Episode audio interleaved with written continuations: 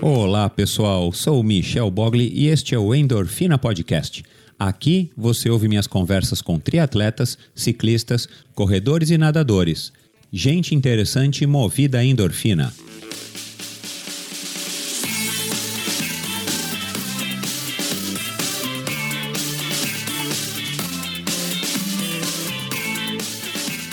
No episódio de hoje, recebi o sociólogo de 59 anos, Núbio de Almeida Lima. Núbio conheceu o triatlon em 1985 por acaso durante uma viagem a Nice, na França, quando presenciou a então famosa prova chamada Triatlon de Nice, palco de nada mais nada menos que 10 vitórias consecutivas de Mark Allen.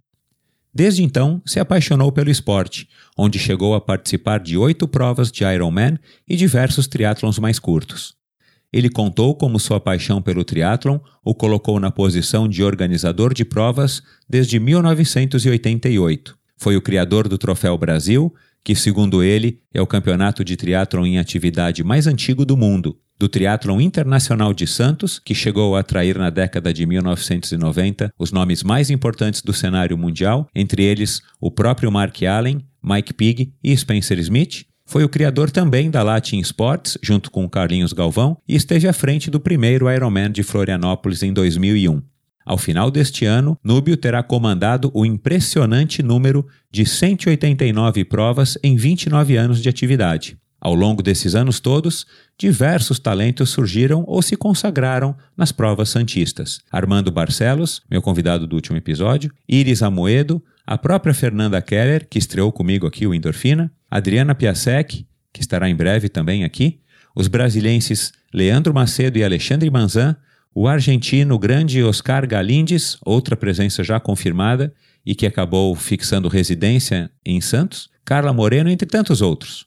Uma figura muitas vezes polêmica, mas sem dúvida nenhuma um apaixonado e corajoso. Com vocês, um dos maiores incentivadores do triatlon nacional, Núbio. Novo, obrigado por ter topado participar aqui do meu convite do Endorfina. É, fala um pouquinho como é que você começou no triatlon. A gente sabe que ano que vem vão ser 30 anos de Troféu Brasil, desde o primeiro lá em 88. Como é que você surgiu para o triatlon? Como é que é, como é que foi a tua juventude em relação ao esporte? Conte um pouco para a gente aqui. Puta, legal, Michel, tá aqui. Principalmente você, que você é parte dessa história, desse esporte que nem Freud explica porque nós somos apaixonados por ele. Né? Mas é verdade. Se ele viesse na Terra, ia falar: não, eu desisto do triatleta, tô fora. Tão fantástico. Eu, a minha vida inteira eu, eu fui ligado ao esporte desde criança, competia na escola, sempre do atletismo, é, era velocista, era corredor de 100 metros é, fui para as Olimpíadas de Munique por sacanagem de, de, federações, eu sempre fui, fui aguerrido. Aí fiz com 18 anos minha primeira maratona e aí fiz ao longo, eu estimo, eu não tenho exato, eu falo que foi 57 maratonas, mas não sei exato, mas eu acho que umas 50, alguma coisa assim de maratona eu fiz. A gente é de uma época que não contava, né, no biólogo? É, não contava, não. E eu, é, é, assim, eu nunca fui, é, eu não tenho, eu nunca guardei medalha, nunca guardei nada, não, não tem, é, é o, assim, a, a diversão. Para mim era a diversão, sempre foi, fazer esporte sempre foi a diversão. E aí eu trabalhava é, sempre, eu sempre pensei em alguma coisa com esporte, mas isso era meio maluco falar em negócio com esporte é, no passado, há três décadas, três, quatro décadas atrás. Né? Então eu aí fui lá, minha vida inteira eu fui, tive uma ligação com o esporte, uma paixão, é uma paixão fantástica que eu tenho, graças a Deus. E aí o triatlo que aconteceu na minha vida, eu sempre que ia fazer provas, eu ia fazer prova, eu nunca fui tirar férias para viajar. Minhas férias sempre foi para fazer prova e viajava o mundo. Ia, e aí uma dessas provas que eu fui fazer, e aí eu fui passear, foi Nice. Aí vi o tal do triatlo que chamava-se Ironman de Nice, que não era bem um Ironman, mas chamava, na época a gente chamava Ironman de Nice. Né? E eu via, falei, puta, que coisa maluca, que esporte maluco e tal. E aí, chegando em São Paulo, isso em 85, em São Paulo, conversei com alguns amigos, ah, tal. aí já teve aqui no Brasil, mas não, não, deu certo, o brasileiro não se adapta aqui, pô, ficou, tá, pô, eu fiquei com aquilo na cabeça, e mais algum tempo depois, no Projeto Aqua, eu conheci uns malucos que tinham alguma ligação com teatro. Isso lá em São Paulo? Lá em São Paulo, é, eu fazia é academia. Não, eu sou de São Paulo, sou da Moca. E eu tenho uma relação com o Santos porque profissionalmente. Eu era de empresa de ônibus e minha família, é, no início de 80, fundou a empresa de ônibus aqui na Baixada Santista e eu fui designado para administrar. E foi a minha relação com Santos, né? E eu falei, era na Praia Grande da Série, mas eu tenho que morar em Santos, não vou morar na Praia Grande. E aí eh, foi aí é, frequentar, frequentar o projeto Aqua, a academia. E aí, aí o pessoal fala, ah, pô, não, legal pra caramba, puta, acabou, puta, que legal, a gente trazer de volta o triatlo, tinha acabado, não tinha mais prova tal, aí foi, e aí isso, o Marcos Paulo, o Marcos Paulo tava, tava voltando, tava chegando de São Gonçalo, né, do Rio de Janeiro, e aí lá, e aí mais tinha algumas pessoas, o Gaioto, conheci o Gaioto, tinha aí depois apresentaram o Cid Lopes Cardoso, que participou com o Werneck lá do, dos primórdios, né? No Rio de Janeiro. No Rio de Janeiro. Aí os caras, pô, vamos falar, olha, eu arrumo um patrocinador, o problema não tinha, era muito caro com fazer isso. Ah, eu arrumo um patrocinador, ah, tal, aí vamos fazer o um campeonato, o um campeonato, fazer a prova e tal. Falou, olha, eu arrumo para Santos, né? E ia fazer em Santos. Ah, mas foi Campinas, tal, pô, você arruma para Campinas, eu arrumo para Santos. Aí em 80, em 88, aí fizemos uma prova de triatlo de duatro. Em 89, uma prova de triatlo e eu participei da organização, enfim, na verdade eu nem sabia direito falar qual, como eram as modalidades, porque eu tinha visto aquilo no início, fiquei com aquilo na cabeça, e não existia nada de internet naquela época, não existia nada, você, assim, é difícil você se informar, na, na banca revista ia no, no aeroporto comprar a, a treat, era a única informação que você tinha para você saber do triatlo. Então, só para contextualizar, você foi para a França para passar férias em Nice e você topou com o triatlon lá. Isso, tá Que era o, o Ironman é Nice, que era uma prova que na época o Mark Allen dominou, sei lá, por 7, 8 10 anos, 10 anos seguidos. seguidos. Com distâncias bem próximas do Ironman, que era 3, 120, 30, algo assim. Isso, isso aí. Legal. E aí? Aí os caras foram lá e fizeram a prova e foi legal. Aí eu falei, puta, fazer. Aí uns amigos meus, empresários aqui de Santos, os caras gostavam, falaram, vamos fazer um negócio organizado melhor, bem estruturado. E você organizou a prova? Aí, aí eu participei em 88, 89, participei da organização, em 90 eu organizei. E com qual expertise, quem que ajudou você a organizar? Como é que, como é que você resolve organizar um triatlon trabalhando numa, numa aviação é, e resolve organizar um triatlon? Isso o que foi legal, na verdade eu liderei, foi um grupo de pessoas chamado Amigos do Triatlo.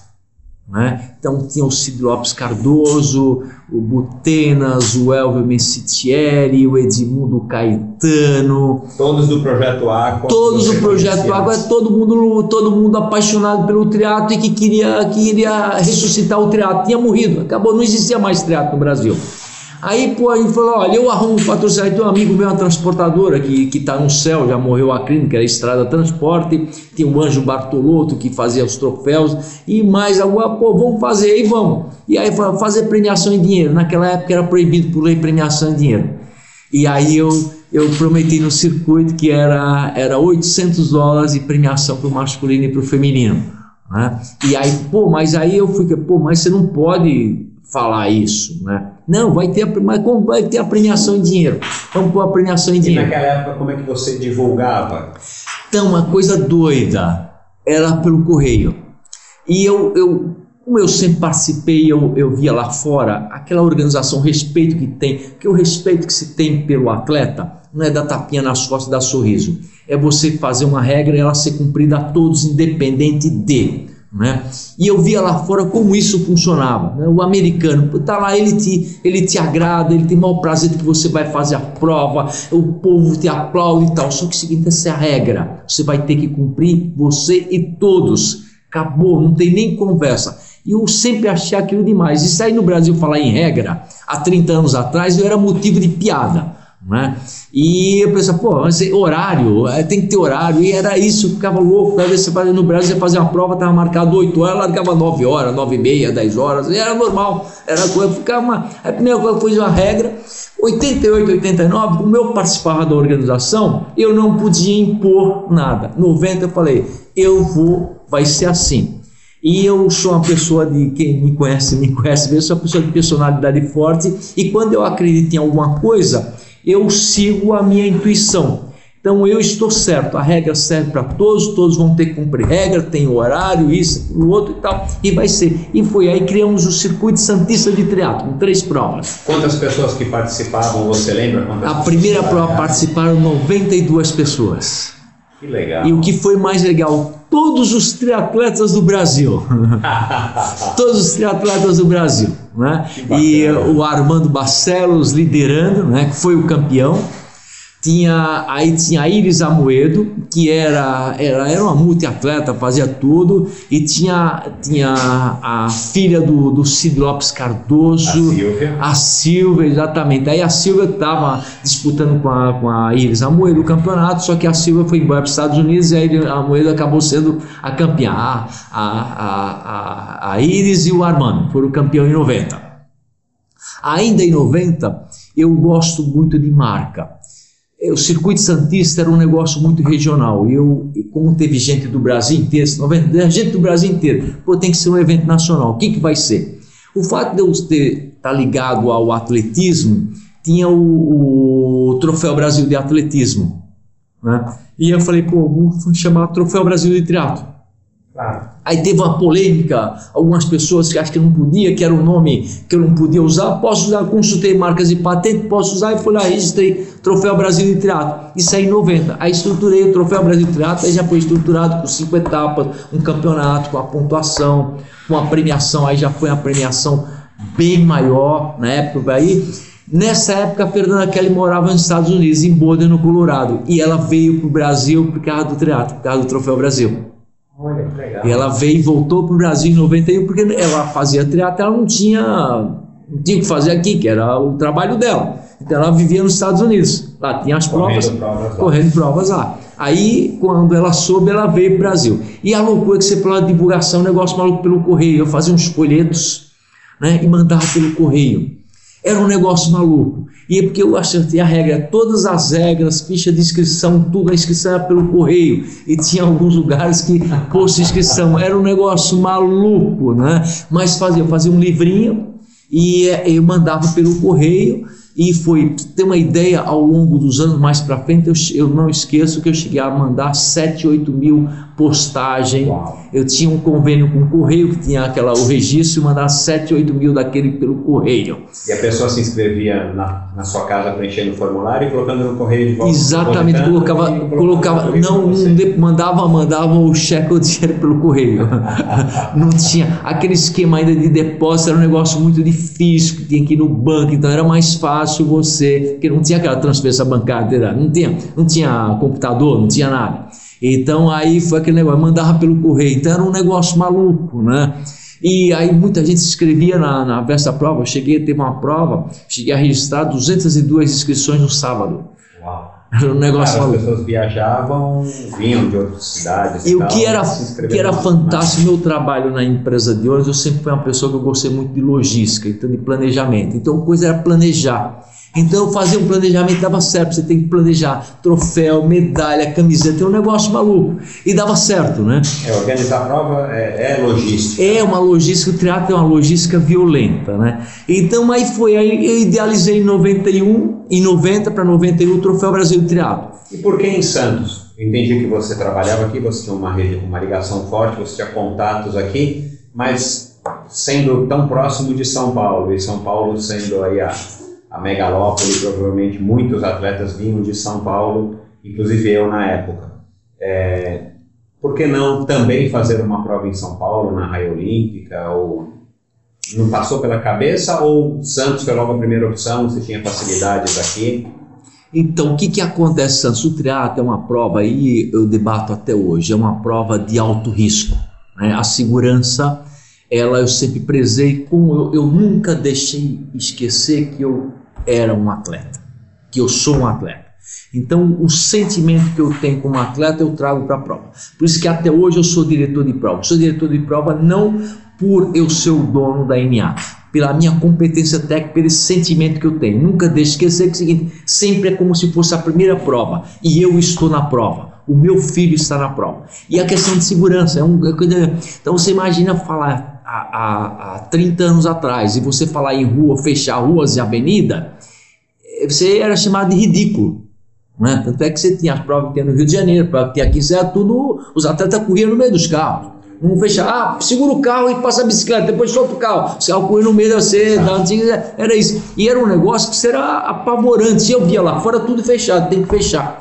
E aqui eu tinha o relacionamento político, apesar de Santos ser uma cidade grande, que é equiparado a grandes capitais pelo o, o apogeu econômico, mas politicamente eu tinha um grande relacionamento. Então, quando eu levei para a prefeita, na época, a prefeita Thelma, ela abraçou a ideia e vai fechar o que tem que fechar. Inclusive, foi uma briga danada com o departamento de trânsito, o chefe do departamento de trânsito na época, quase demitido, porque ele achava inadmissível fechar avenida, ruas e avenida para ter um evento de, de, de, de, de esporte. Né? E ela falou: olha, torce para não dar nada errado. Se der alguma coisa errada, você vai ser o responsável. E aí o cara, então, e é, é, meu amigo, hoje é meu amigo até hoje. Então ele foi lá e foi isso, foi as condições de fechar o coelho. E foi. O Teatro Internacional de Santos foi o primeiro evento no Brasil a fechar importantes ruas, avenidas e uma rodovia que foi a Via Anchieta fechou a Via Anchieta, pista norte e pista sul. Né? Então foi o primeiro no Brasil. Quem é da antiga, eu sou da antiga corrida São Silvestre, São Silvestre tinha fechado para os primeiros, depois os restos você corria no meio dos carros. Maratona do Rio de Janeiro, na época do Werneck, você corria no meio dos carros. Eram os primeiros, tinha fechado para os primeiros largados, depois era um Deus sacuda, e a prova de trato era tudo a mesma coisa. Então, em Santos eu tinha esse domínio, então fechamento da segurança. Né? E eu sempre, a questão médica, né? É uma coisa muito importante. O trato é um, um esforço de alto risco. Então, a estrutura médica. A cidade, para ter uma prova de trato, tem que ter uma estrutura médica hospitalar, tem que ter estrutura hospitalar. Senão, não dá para ter. E está cheio de prova que não tem. Né? Então, o que, que foi? Santos tem essa estrutura, é uma cidade formada, então ela todas as, as condições. E eu sempre pensei em levar para outros lugares né? que mais na frente isso aconteceu. Mas a história, a estruturada para criar o projeto, desenvolver o projeto Santos era ideal pelo fato de eu ter essa, esse controle, esse domínio, esse relacionamento político necessário a fazer o que era possível. Ô Nubio, e, e, e dada a importância que o, que o Troféu Brasil adquiriu ao longo dos anos, essa constância, a gente pode dizer e você deve lembrar de todos os, ou de quase todos os, os grandes nomes do triatlon, é, passaram pelas suas provas e seja no começo, no meio ou no fim das suas carreiras e depois disso despontaram em outras provas nacionais e internacionais, não é? Não, isso é verdade. Você pegar o, eu acho que todos os triatletas profissionais, olímpicos ou não, quem não começou aqui, ele se projetou através daqui. O, hoje o maior símbolo não só do Brasil como teatro mundial, é Fernanda Keller. E ela teve a projeção aqui, né? Você depois veio é, é, o Armando Barcelos, que é, nós ressurgimos o, o esporte, foi o Marcos Onella, que ainda era molequinho, estava a projeção. Depois veio o Leandro Macedo, o Manzan começou aqui, né? a Mariana Rata, a Glaé Menezes, né? e aí depois veio as, as outras gerações, o, o, o Colucci, veio o, o, o Juraci, e o Fred Monteiro, o Paulo Miyashiro, Zé Miyashiro, o, o, o, tal de Michel Bogli, né? Marcelo Butenas, Edmundo Caetano, que era um molequinho que tinha era uma grande promessa, que era um cara que tinha todo mundo para corria feito maluco, o, o, saudoso Patricão, que era pedalava feito um feito maluco, né? Então, é, você nada todo foi exatamente aqui. E o que é legal, a gente falando do Troféu Brasil, mas assim vale a pena registrar que foi é, o Teatro Internacional de Santos, né? Porque em 91 eu idealizei um evento internacional que foi o Teatro Internacional de Santos. Né? Seria a primeira prova da a primeira, temporada. A primeira, abrindo a temporada mundial, né? Abrindo a temporada mundial. Então eu idealizei em 91 para começar em 92. Como é para fechar um percurso que ele é maluco até hoje? Imagina se há 26 anos atrás, 27 anos atrás você fechar uma rodovia com uma via Anchieta que não tinha outra pista da imigrante, só tinha uma. Então, era o apelo era o aniversário da cidade de Santos. E aí foi dia 26 de janeiro. Foi o primeiro ano em 92. Então, esse apelo. E a, teve até envolvimento na época do governador Fleury, porque a dessa eles não queriam é, permitir que ela que a gente estava aberta permitir fechar. Então, um deputado federal amigo meu, o Beto Mansur, que ia viajar com o governador Fleury na época, e aí conversou com ele, o Fleury pediu para o presidente da dessa me receber. E eu fui lá e o cara eu vendi, quando deixa eu falar, é, não é fácil, e eu vendi a ideia para o cara e o cara achou a ideia maravilhosa, encampou a ideia, nós criamos em 91, para 92 o Teatro Nacional de Santos, né, eu dizer um grande projeto, com arquibancada para 3 mil pessoas, e foi na época que eu ressuscitei, estava apagado, que até meteram pau, eu, eu pesquisei, eu busquei lá um cara, um cara chamado, que é meu amigo irmão, adoro ele, o tal de Scott Molina, né? que ele é um cavalo para pedalar, bicampeão do Havaí, fala, ah, tá aposentado, puta ridículo trazer, e as irmãs, as irmãs pontuoso, as irmãs pontuosas, as canadenses, exatamente, as duas irmãs gêmeas, também que eram campeãs do, do Havaí, e eu trouxe esses dois, e a galera, pô, o Molina vai vir passear. Chegou aqui, deu um cacete em todo mundo. O cara, o cara voou baixo. É um puta profissional aí, puta atleta fantástico, assim como as irmãs, né? Eu imagino que até então poucos atletas estrangeiros principalmente os de renome, tinham participado de provas no Brasil, né? Exatamente. Aí foi essa, como eu montei esse projeto, montei um projeto de longo prazo, né? Então foi o Troféu Brasil, o Teatro Nacional de Santos com a premiação. Eu sempre fiz um break seguinte que foi o desenvolvimento profissional tem que ter o amador, e eu sempre fui criticado, pô, quem faz a festa são os amadores, eu nada, todo mundo faz a festa, prova são duas provas, a prova para o atleta amador, atenção para o atleta amador, e a prova para o atleta profissional, atenção para o atleta profissional, porque o, o, o amador de hoje, é, os adolescentes, os jovens serão os profissionais de amanhã, se ele não vislumbra um futuro, ele não vai ser, e o esporte não vai ter futuro, né? É uma continuidade. Então eu sempre fiz esses dois trabalhos. Até recentemente estava lembrando que Teatro Nacional de Santos teve um ano que eu cheguei a dar 100 mil dólares de premiação e o Ironman do Havaí era 130 mil dólares. Quer dizer, viu que o Brasil decaiu né, economicamente. Hoje dá um milhão de dólares, acho é, parece que é isso a premiação do Havaí, e é, nós estamos aqui, conseguimos dar alguns punhados de dólar da premiação, é terrível.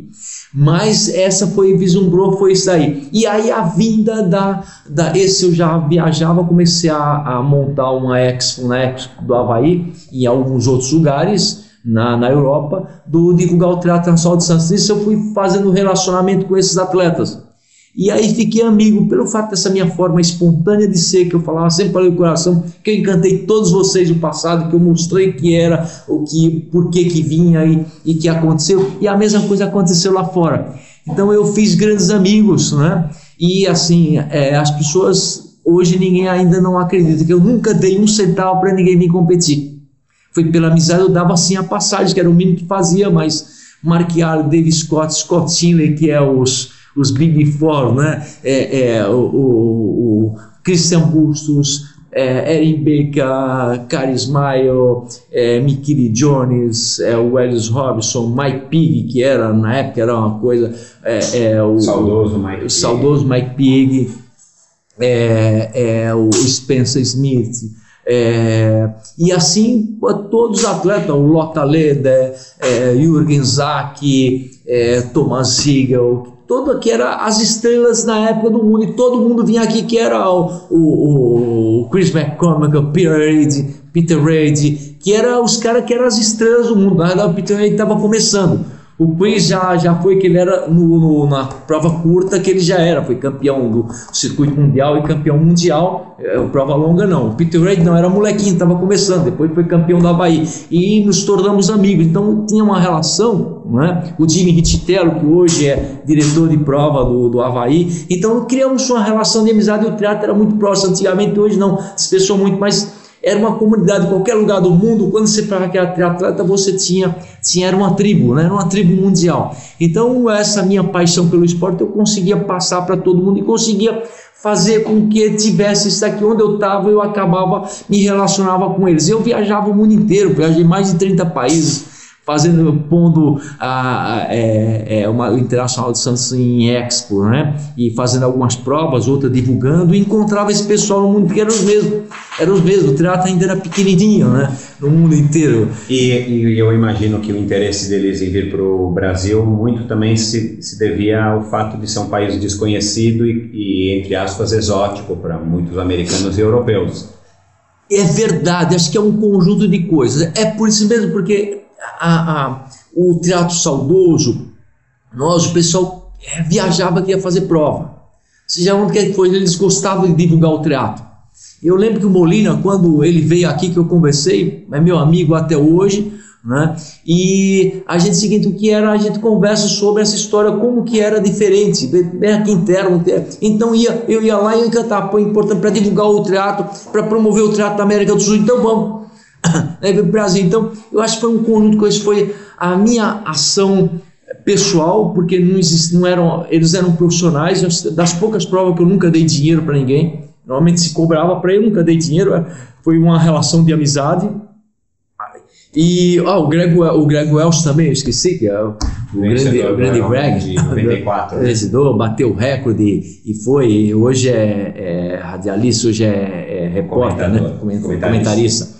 Então, é, foi, acho que foi toda essa coisa, encontra qualquer, tudo quanto é lugar do mundo, eu encontrava com ele e conversava, ficou um laço de amizade, e para cá, aí ficou. Chegava aqui, eu pegava ele depois da prova, ia para o litoral, ficava uma semana no litoral com eles. Então criou realmente uma relação, porque essa era a proposta. Era uma comunidade. É a comunidade. Por ser menor, dá a impressão que era mais unida e todo mundo com os mesmos propósitos de se divertir, competir e, e promover e promover o teatro e promover Exato. o teatro pelo mundo. Então foi e foi sempre esse objetivo, nunca mudou, né? Eu, eu agi de forma profissional. Né? porque senão ele ia deixar de existir num futuro breve. Então, muito é estrutura profissional, mas terá muito mais paixão e continua sendo muito mais paixão do que business. Né? Tem que ter o business para continuar existindo. Tem que fazer as contas. 2 mais 2 é igual a 4. Você pode pôr o que você quiser, mas vai ser 4, depende se você quiser. Mas você, a paixão. Então, essa foi em, agora é, na profissão se não me são 427 provas que eu administrei ao longo da minha vida, né? E é sempre meu olho brilhou. E o dia que meu olho brilhar, eu deixo de estar presente. Né? Porque eu sou o primeiro a, a estar tá de madrugada, duas horas da manhã, continuo ainda não dormindo, ainda na véspera da prova, continuo, fico excitado, fico com aquela adrenalina, chega na prova, chova, para mim é como se fosse a primeira prova, então isso que me encanta. Então continuo com a mesma paixão, não mudou nada. A única coisa que eu lamento é que a comunidade, ela mudou, ela dispersou, então as pessoas ficaram muito frias, ficaram muito. Eu, é, eu pago e eu quero isso, eu pago é isso, eu paguei e tal, cara. E não, não tem a menor sensibilidade de que existe uma prova de tem uma complexidade tremenda, existe uma paixão. E é, é, isso foi toda essa prova. E teve as outras oportunidades quando foi o teatro em Mar del Plata, surgiu a oportunidade, Mar del Plata é uma cidade lindíssima, também o teatro na Argentina tinha praticamente acabado. É que você falou dos grandes nomes mundiais que começou aqui, Oscar Galins, na realidade ele começou na Argentina, mas Oscar Galins fazia prova, não tinha mais em 93 para o Brasil, né? foi campeão sete vezes do Troféu Brasil do teatro e é, foi, ah, foi campeão do teatro nacional, mas ele começou aqui, foi para o Rio de Janeiro, Rio de Janeiro, depois veio morar aqui em Santos, se radicou, até hoje em Santos. Então, um, um grande nome do teatro mundial. O Ken lá, no seu auge da carreira, ele frequentava, vinha para Santos direto, né? A, a canadense, a Melissa Mantek também, ela vinha para Santos direto é, é, ao longo do ano. Era comum vir no Troféu Brasil, né? Então, na verdade, criou, existe essa, era mais essa relação de amizade. Ken lá, ele ficava na minha casa era, era o, o, Brooks Clark também, que já era famoso, vinha, puta, quem o doutor, não, não, posso ficar na tua casa? Não quer ficar no hotel. Né? Que legal. Então, era uma relação que sempre foi isso. E, na verdade, continua até hoje. Eu, eu não mudei absolutamente nada. Né? Por isso que às vezes eu sofro. Porque eu acho que respeitar é cuidar da segurança, ter atenção, ter o horário, cumprir a regra para todos. Até hoje se cumpre a regra para todos indiscriminadamente. E até eu sou criticado. Você não pode ser amigo do triatleta como diretor de prova. Como não? Eu posso e devo. Eu tenho o maior prazer, eu tenho orgulho assim, de ter, é, encher minhas duas mãos de amigos, que eu sei que são amigos. amigos, irmãos, e você sabe, você, Michel, você é um desses. Né? Nós sempre fomos uma comunidade, somos amigos. Então tem. E se você ou qualquer quiser for fazer a prova, vai ter que cumprir a regra. Se não cumprir a regra, vai ser penalizado igual qualquer outro. Isso que é fantástico. Isso que é fantástico. Isso que faz é, o meu olho brilhar. O dia que eu não. A Fernanda Kelly, puta, adoro, ela é minha irmã. Ela já brigou comigo umas 10 vezes. Ficou umas 10 vezes sem falar comigo. Não quero mais conversar, não sou mais seu amigo. Eu vou continuar sendo seu amigo mas depois voltou aí a última vez, alguns anos atrás, nós conversamos, conciliamos e voltamos. Então eu fiquei super feliz, que é isso. Eu nunca deixei, porque é uma forma de respeitar todos, né?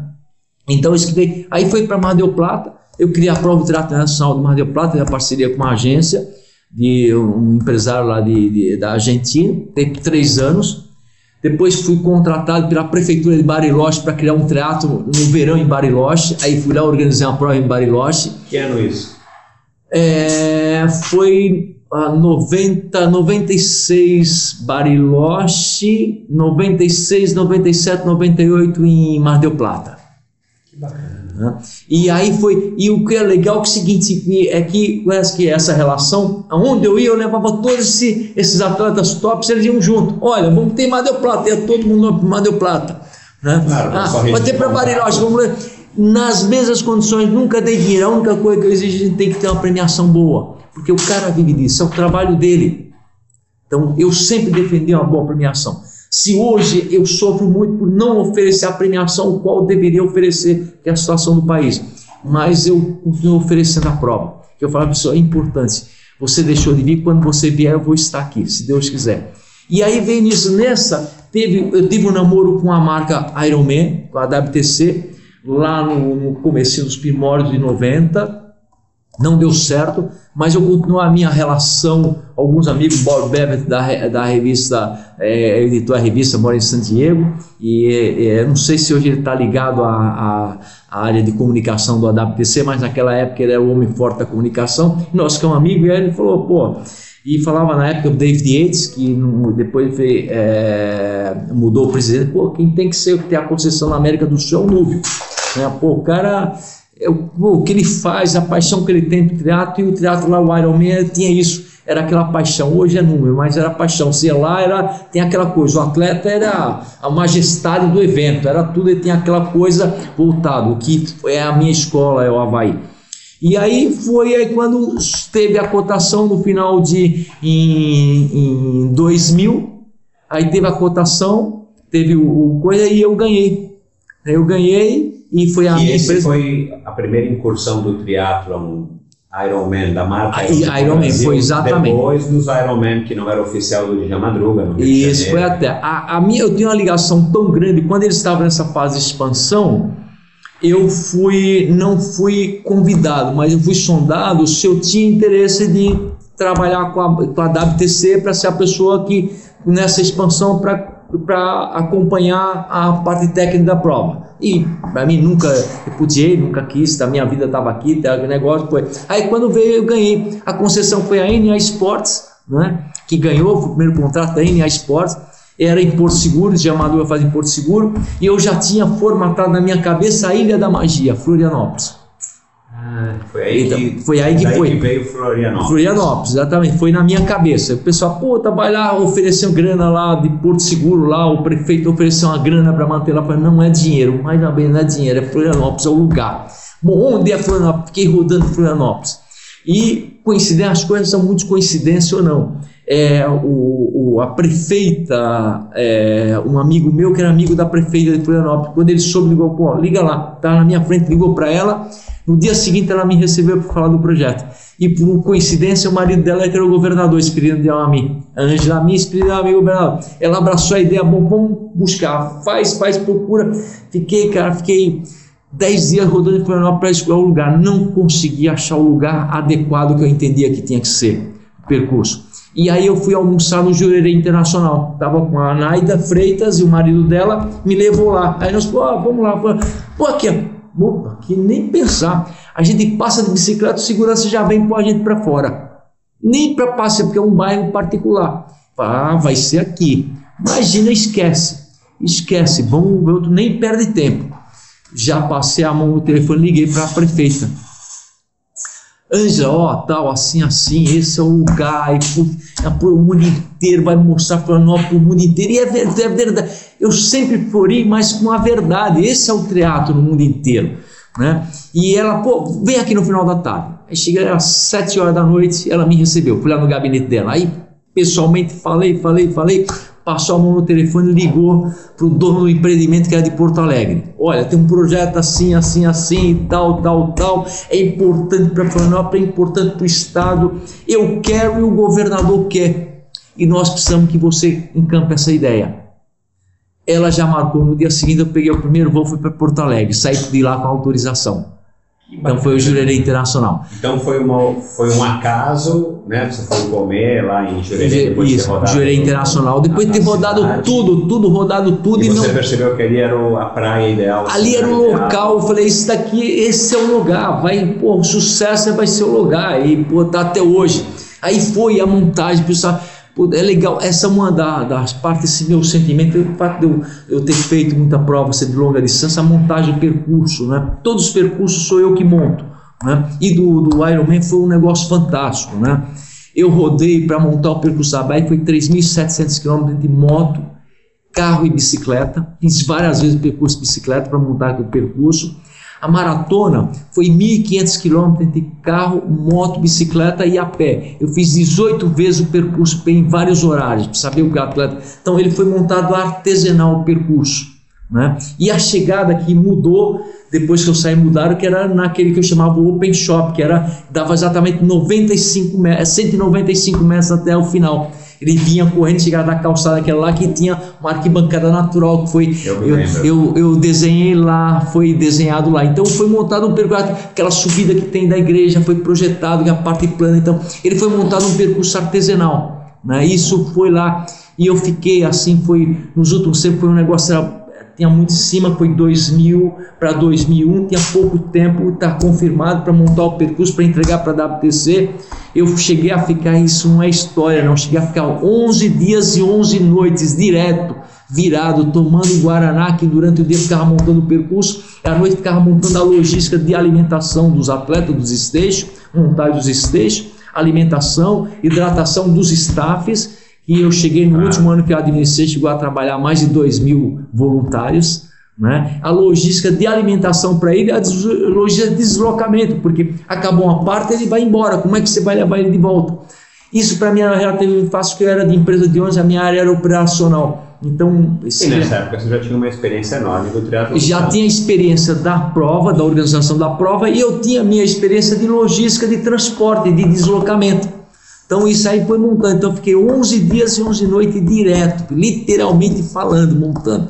Então foi um negócio fantástico, esse meu olho brilha. Depois fundei a, a, a Latin Sport com, com, com, com o sócio, que foi os donos da Track and Field, e mais outra pessoa. E depois entrou o Galvão. O Galvão entrou depois, né? não foi no primeiro momento. O Galvão veio depois, ele morava nos Estados Unidos, e aí ele voltou para o Brasil, era amigo pessoal da Track View, pô, o Galvão tá aí, ele pô, fez uma provinha ou outra, pô, ele queria, ele tá aí sem fazer nada, queria entrar num negócio, pô, vamos, beleza. Entrou na sociedade. Entrou na sociedade. Então, é uma, é uma história, é um negócio muito fantástico, mas é tudo com muita paixão. Deixa eu falar uma coisa, Núbio. É, em todos esses anos e todas essas provas que você fez e, e agora você contando pra gente esse esse embrião do Ironman que hoje se tornou o que se tornou, é, você consegue destacar um momento que, que mais te emocionou ao longo dessa, dessa carreira como à frente do triatlon nacional, à frente do Troféu Brasil, é, até os primórdios, entre aspas, do Ironman verdadeiro no Brasil em Florianópolis? se tem algum momento que se destaca, foi o, o primeiro Ironman ou foi o primeiro triatlon que você organizou aqui na Praia de Santos? Ou foi uma vitória de alguém? Ou foi um momento que eu imagino que você deva acompanhar todo mundo que participa das suas provas até o último, cruzando a linha de chegada? O que, mais te marcou nesse nesses anos todos? Então, ó, teve duas que marcou. Foi. É, teve alguns momentos.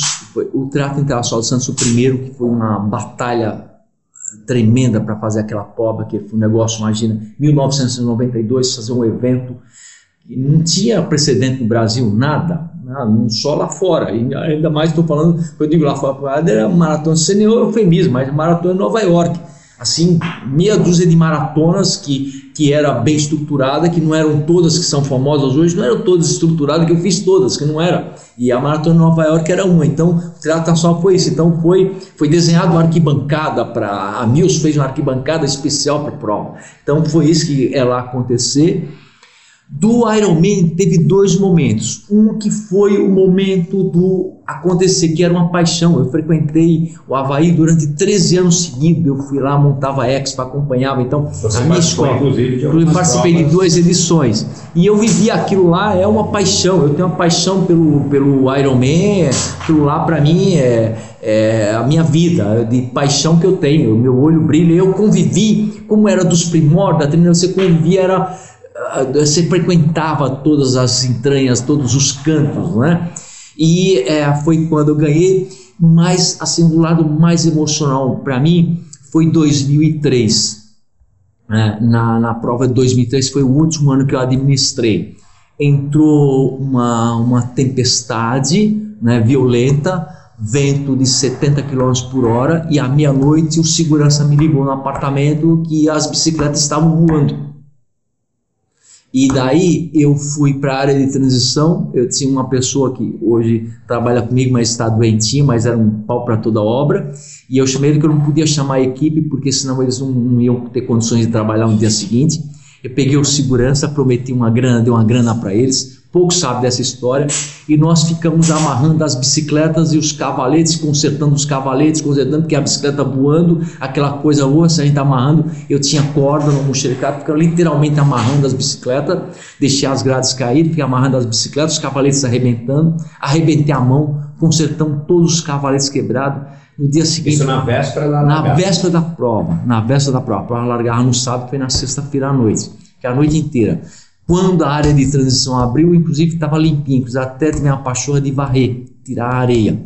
Então, quando abriu a área de transição, estava tudo em ordem, ninguém tinha percebido. Tinha que tinha tido aquele negócio, pandemônio, árvore caída, etc., para tudo quanto é lugar. E foi, mas estava a prova lá e, bicicletas e a prova. lá. Aí a, tá, os caras estavam lá nos cavaletes, eu tudo com a mão toda arrebentada, tudo, as unhas tudo arrebentadas, a mão do martelo de prego. Nessa altura você já sabia que era o teu último ano à frente? Não, não, ainda não, não, não sabia. Aí quando a prova largou, porque eu, eu tinha dúvida se a prova ia largar. E para mim, que tem na vida, não tem mais nada mais terror do que não concluir aquilo que eu iniciei.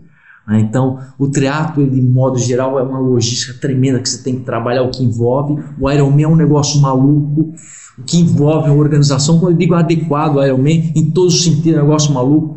Para ter uma ideia, que, que é a minha percepção, quando eu montei a estrutura médica, que levou para a Unimed, eles me chamaram de maluco.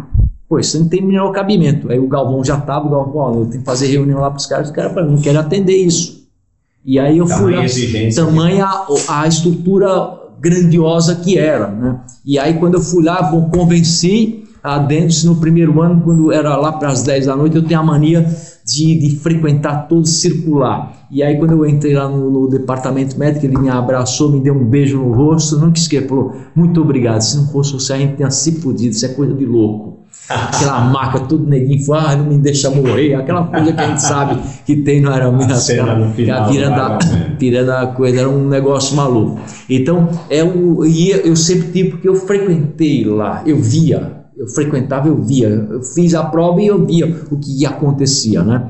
Então, era um negócio tão coisa. Aí quando eu, eu, eu, eu tinha dúvida se a prova ia acontecer no começo, não vai acontecer. Então, esse Cara, eu esse chorava. Foi um momento que te marcou pelo lado Muito, negativo. exato. Você passar a noite inteira. Foi pelo lado negativo, pelo lado positivo. Pelo lado negativo foi eu chorava, eu ah, consertando a mão daquilo, eu chorava como poucas vezes, eu não sei se eu fiz alguma vez na vida, de não, de não a possibilidade de não ter a prova, de eu não conseguir é, é, dominar aquilo lá.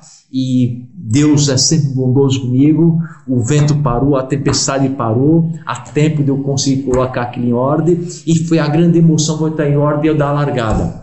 Tanto é que ninguém sabe, ninguém viu, mas eu chorava de soluçar na largada, não consegui falar no microfone.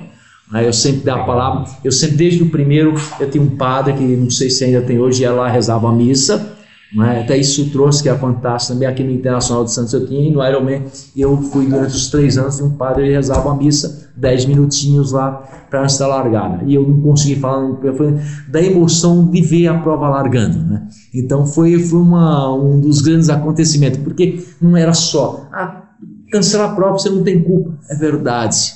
Mas as pessoas só vieram aqui porque eu trouxe elas para cá. Eu me imaginava eu treinando para o Ironman, que é uma coisa maluca. Fazer a prova Ironman, isso é simples. O duro é treinar para o Ironman.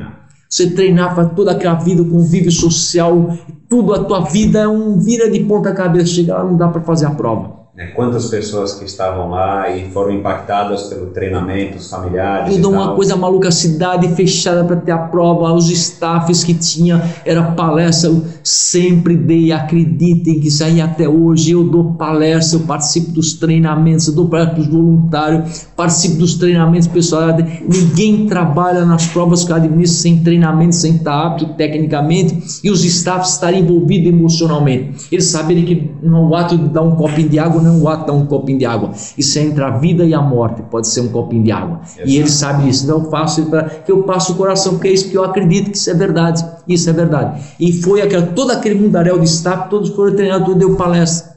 Recebeu palestra. Então, o seguinte, aquela, pô, passou um, um filme na cabeça, tudo aquilo, aquele trabalho de meses e meses e tal, fui lá. E foi. Aí a saída foi é, questão de divergência administrativa essa minha forma de eu administrar, é para alguns é uma forma muito louca e incompatível com o negócio. Mas é a única forma que tem de eu estar presente é isso, de eu ter, é, é, de eu fazer algo é, pelos outros. Eu acho que eu faço um trabalho social através do esporte. Né? E quando o dinheiro ele se vê à frente disso, ele perde para mim o sentido.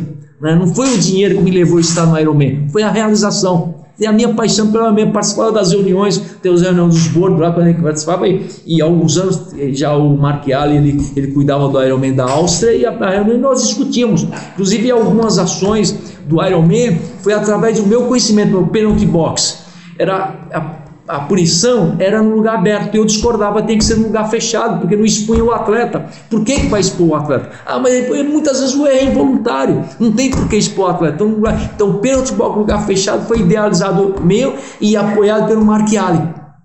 Interessante. Entendeu? Essa foi uma das outras coisas foi a sinalização de solo. Fui eu que criei no mundo, porque eu ia fazer a prova, você via, tinha no poste, um galhar dentro do poste. Então tinha lá, pô, aquilo lá, como é que você vai treinar um negócio maluco? Você não você se perdia, eu me perdia na Alemanha, puta, quando eu me perdi. E aí em Florianópolis eu fiz a, a sinalização com um bonequinho, inclusive a tangente que o pessoal fazia na bicicleta igualzinho na corrida. Então foram essas coisas que é a paixão que fez isso acontecer. De, de você estar tá envolvido, de eu largar a família, de eu falar e tal. Então foi isso. Aí quando chegou uma hora começou a esse como eu tinha sócio, ele começou a ir para o outro lado e eu largava a minha família. E para mim não tem nada mais importante na vida do que a família. Então passou a deixar de ser sentido. Se não era pelo dinheiro, então por que, que eu estava lá? E a divergência aí, entramos num acordo, eu saí da sociedade. Legal. Nubio, é, eu imagino que nesse começo, quando você é, trouxe o Ironman, negociou, ganhou a concessão, se associou ao pessoal da Track and Field, trouxe o Galvão, você não tinha noção de que o Ironman ia crescer tanto como ele cresceu hoje no nosso país. O é, que, que eu queria que você dissesse rapidamente, que isso já, já, já me cedeu muito do teu tempo hoje, mas lá atrás, em 1988, quando você começou com 92 pessoas, todos esses anos à frente do Troféu Brasil, do Teatro Internacional de Santos e essas outras empreitadas que você citou aqui, como é que você vê é, hoje, em 2017, a evolução ou como é que o triatlon caminhou e se tornou hoje no nosso país e no mundo talvez uma presença é, muito maciça e muito forte do Ironman através das provas de 70.3 e do Ironman através do, da corporação do Ironman, da marca Ironman. É, mas também de outras provas, inclusive que estão chegando no Brasil esse ano, ano passado e os outros anos, o Challenge, o Tough Man e outras provas, o Power Man. É, como é que você avalia, né, se você puder resumir aí rapidamente para nossos ouvintes, o triatlon no Brasil, quando ele começou e, e como é que ele está hoje, como é que você enxerga isso da visão de quem esteve por trás e ajudou a, a, a criar essa cultura do triatlon brasileiro? Porque sem você, com certeza o triatlon não estaria onde está hoje, né? sem a sua persistência, a sua garra, a, a sua emoção, a sua paixão de estar organizando um esporte que ainda hoje é marginal, apesar de Olimpíada, apesar de já ter ganhado é, muito mais espaço do que na época quando você começou, quando eu comecei. Mas como é que você avalia o triatlon desde aquela época até hoje, 2017?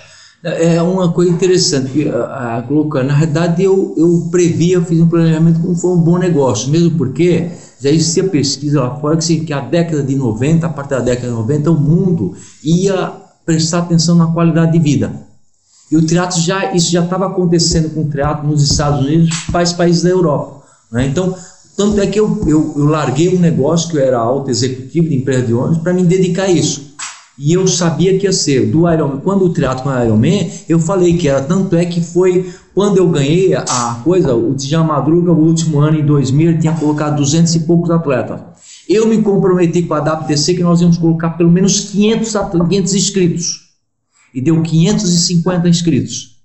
Né? É, mais que dobrou. Mais que dobrou. Então eu, e, e, assim sucessivamente, eu, eu imaginei, tanto é que a, eu só aceitei a sociedade com, com os donos da Track and Field, foi exatamente isso, porque era eu queria era criar uma empresa separada, criar um projeto separado para o Ironman, para desenvolver produtos, que eu já via lá fora como que era, que era coisa maluca, só você ver lá, era maluquice que era. A Alemanha, eu fui na Alemanha, quando eu frequentei o Ironman da Alemanha, tinha uma Expo, tinha meia dúzia, era num ginásio, meia dúzia de, de, de, de stand né? É, o último ano que eu fui tinha mais de 200 stands, era um negócio maluco, é um evento maluco, uma coisa. É, os anos 90 acho que foram os anos mais importantes. É, então, então eu, eu, eu, eu previ que o teatro ia ter esse crescimento, especialmente do Ironman. Né? A única coisa que foi, e eu acho que está dentro, o que tem para mim, eu acho que está crescendo o teatro, é, é essa a realidade. A única coisa que eu acho que tem muito paraquedista, o pessoal vem é, iludido eu posso falar com a pessoa, não só estou aqui, eu tive teatro, eu fiz etapa no Rio de Janeiro, em Niterói, em Goiânia, Belo Horizonte, então São em São Paulo, né, como foi lá fora do Brasil, como foi o Ironman em Florianópolis, então eu posso falar. Existe muito, pessoal, a ilusão né, de que a organização teatro tem uma complexidade para você cuidar da vida das pessoas, e é um esporte de alto risco.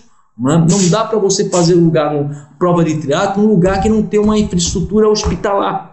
Né? Não dá para você não ter uma estrutura, infraestrutura médica na, no local da prova para atender. Então tem muito que ter, se preocupa muito fazer prova e não se preocupa com a vida das pessoas. Então teve um boom grande, como teve no passado, eu acho que vai ser reenquadrado, porque é caro uma prova de triatlo para organizar adequadamente. Eu sou por causa disso, pessoal, porra, é um absurdo, eu pô, é um roubo. Cara, é, eu nunca tive, nunca vislumbrei ganhar dinheiro. Eu pago as contas, que é o meu trabalho, eu tenho que pagar as contas. Mas e ganhar dinheiro, nunca vislumbrei, porque senão não estava no teatro. Não dá, se você faz ela adequadamente, gasta com o que tem que gastar com a estrutura técnica. Então, eu, eu vejo o triatlo ele vai ter uma readequação, acho que uns dois anos, vão ficar os bons empresários vão ficar, que é muito importante o teatro. Eu nunca quis ficar sozinho, pelo contrário, eu sempre achei ruim. Eu torço para que tenha boas organizações, né? E é, quando eu montei a estrutura do Ironman, eu montei a estrutura, não foi para mim, eu montei a estrutura da prova é para o evento. Então é que foi a estrutura que continuou, perdurou. O Galvão, eu, até hoje, eu agradeço muito a você por ter dado a continuidade. Então tem até hoje. Então continua e cada vez mais maravilhoso. Esse ano, dois mil e tantos inscritos, coisa maravilhosa. Então é isso. Então eu, vão vir, vai ter uma peneira dos organizadores. Aquelas provas pequenas vão continuar, que é importante, mas as provas estruturadas, com estrutura, vai ter um enxugamento que é natural, porque vão cair na real que não é, o buraco é mais embaixo. Né? E a organização da prova, o lugar, o estudo, você pega que é, você pegar, não vou ser nominal para não ser antiético, apesar que eu não ligo para isso, mas se pegar as provas grandes, elas têm migrado de lugar. Por quê? Não se sustentam por Porque não anos. houve um planejamento, um estudo. Você montar uma prova de triatlo, quando eu lembro quando montei o percurso do Ironman, que eu fiz reunião eh, com o comandante da Polícia Militar, quando eu aprendi para ele o plano, eu montei o plano da prova e o plano da circulação do trânsito. O esporte não existe, o evento não vai existir se não tem a, a comunidade, você tem que pensar na comunidade concomitantemente. Né? Então montei ele todo o fluxo de trânsito. Ele fez, ele ficou, a princípio ficou bravo. Ó, você veio aqui determinar o percurso? Foi não, coronel. Aí expliquei que isso aí, ele parou para pensar. Quando foi numa próxima reunião, ele falou: pô, muito obrigado, que bom, cara, nós vemos. E era exatamente isso. Pô, você deu uma, deu uma ajuda, porque onde que vai sair o carro? O carro vem, a comunidade, quando ele vai sair de casa? Para onde que ele vai? Onde que ele vai? Então, você tem que ter um estudo. E o local, não é todo local que é adequado para ter uma prova de triatlo. Aliás, não são muitos os locais adequados. São, no, no Brasil país. são poucos locais, mesmo porque existe uma agressão, não dá para você levar numa, numa cidade pobre, no estado pobre, cara, você levar uma comunidade com bicicleta de 50, 60 mil reais. É um choque de cultura. Pela minha formação cultural de ser sociólogo, também ajuda.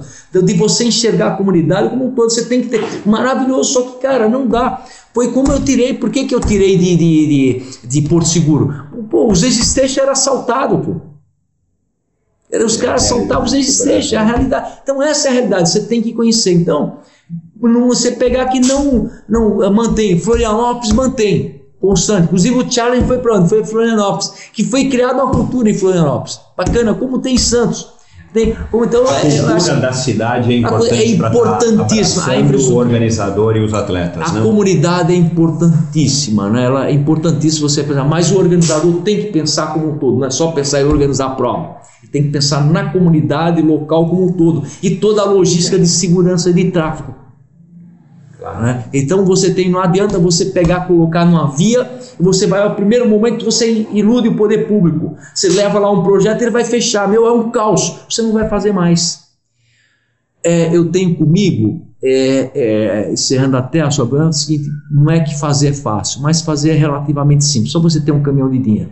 O difícil é continuar fazendo. né? Eu acho que é o seu grande desafio você continuar fazendo. Para você continuar fazendo, só existe uma coisa, chama-se planejamento. Você tem estruturado, você pensa lá para pensar hoje, amanhã ou depois, não é?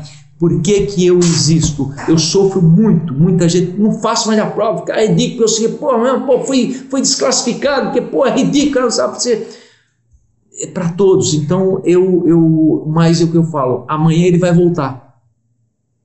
Porque eu vou estar aqui, né? Porque foi estruturado para receber e sempre receber bem. Eu tenho o maior prazer que me deixa feliz é ver os atletas felizes no final da prova. Quando alguém é penalizado, eu fico triste. Mas ele teve a condição de igualdade toda. Pode ser que ele tenha sido injustiçado, mas todos poderão ser injustiçados. É, eu acho que seguir a regra é um princípio básico para qualquer competição. Então eu, eu acho o que, que acontece virou finalizando Michel virou muito dinheiro, virou muito business, né? E eu me recuso a participar desse circo. Para mim é a paixão, porque são vidas que estão lá. E o triatlo, repito, eu falei muitas vezes disso, é um esporte de alto risco. O organizador, ele tem a obrigação de saber que o esporte tem vida. Cada atleta é como se fosse o filho dele que estivesse fazendo. Ele tem que cuidar da vida como filho. Ninguém cuida mais da vida de quem cuida do teu filho. Tem que fazer, você tem que cuidar da vida das pessoas. Então é isso. Essa é o que tem. Virou muito dinheiro, cara não é o que é fato, eu vejo muita, fala muita coisa, fala da estrutura. O cara falava, e eu tenho uma, pô, eu tenho, eu tenho uns 20 então, ó, da prova dele. Ah, pô, isso é frescura. Por que tanto caiaque? Eu sei nadar. Mas morre. Morre. Recentemente a gente teve um caso. Teve né? um caso, eu, mas teve vários casos. No Rio de Janeiro teve aqui um que era o Ferré, que era do oficial do Corpo Bombeiro, do guarda-vida, fazia triatlo, e numa travessia do Corpo Bombeiro ele teve infarto e morreu será que teve a estrutura adequada? Eu tenho eh, de 30 a 50 caiaques todos treinados e com um guarda-vida meu particular, contratado, fica no bote. A gente tem um esquema, quando o cara tem, ele, ele acompanha os primeiros, do meio e o final, e fica de olho. Quando o cara tem dificuldade, ele já encosta. Tá dificuldade de tirar o braço e se encosta algum problema, já tivemos um cara infartando na natação. Nossa. E foi em vários casos, não foi nenhum. A gente tem uma unidade cardiológica na chegada. Foi vários casos. Foi um cara estava com dificuldade de, de coletar, porque um dos das características que é o braço começa você a ter dormência, ter dificuldade. Então tirou, o cara foi lá e foi. Então eu tive durante esse, esses anos, tive um óbito, foi em 92, um atleta de Brasília, que foi, não vou falar, mas são coisas que nós nos comprometemos a deixar em segredo. Né? Foi coisa, teve um romper uma artéria pulmonar. Né? Então é isso, mas pode acontecer, peça a Deus que não aconteça, pode acontecer, mas nós tomamos as, as medidas para evitar que aconteça. Infelizmente isso não tem acontecido, a gente não vê pessoa não desliga e o próprio atleta o culpado, ele não liga para segurar, ele liga quanto que ele está pagando para inscrição. Ele paga um que for na bicicleta, um suplemento, tal coisa, chega na inscrição, paga, não e aí, não presta atenção na estrutura que é oferecida a estrutura de segurança. Legal. Nobio, é, já está quase aqui a uma hora, acho que a gente tem que marcar uma, uma segunda etapa aqui da nossa conversa. A gente tem muito assunto ainda para conversar. Eu queria te agradecer. É, em meu nome pessoal, né, particular aqui para você, pelo serviço que você prestou ao triatlon, com certeza a minha própria participação nos triatlons aqui é, de Santos e no internacional é, me ajudaram também na carreira.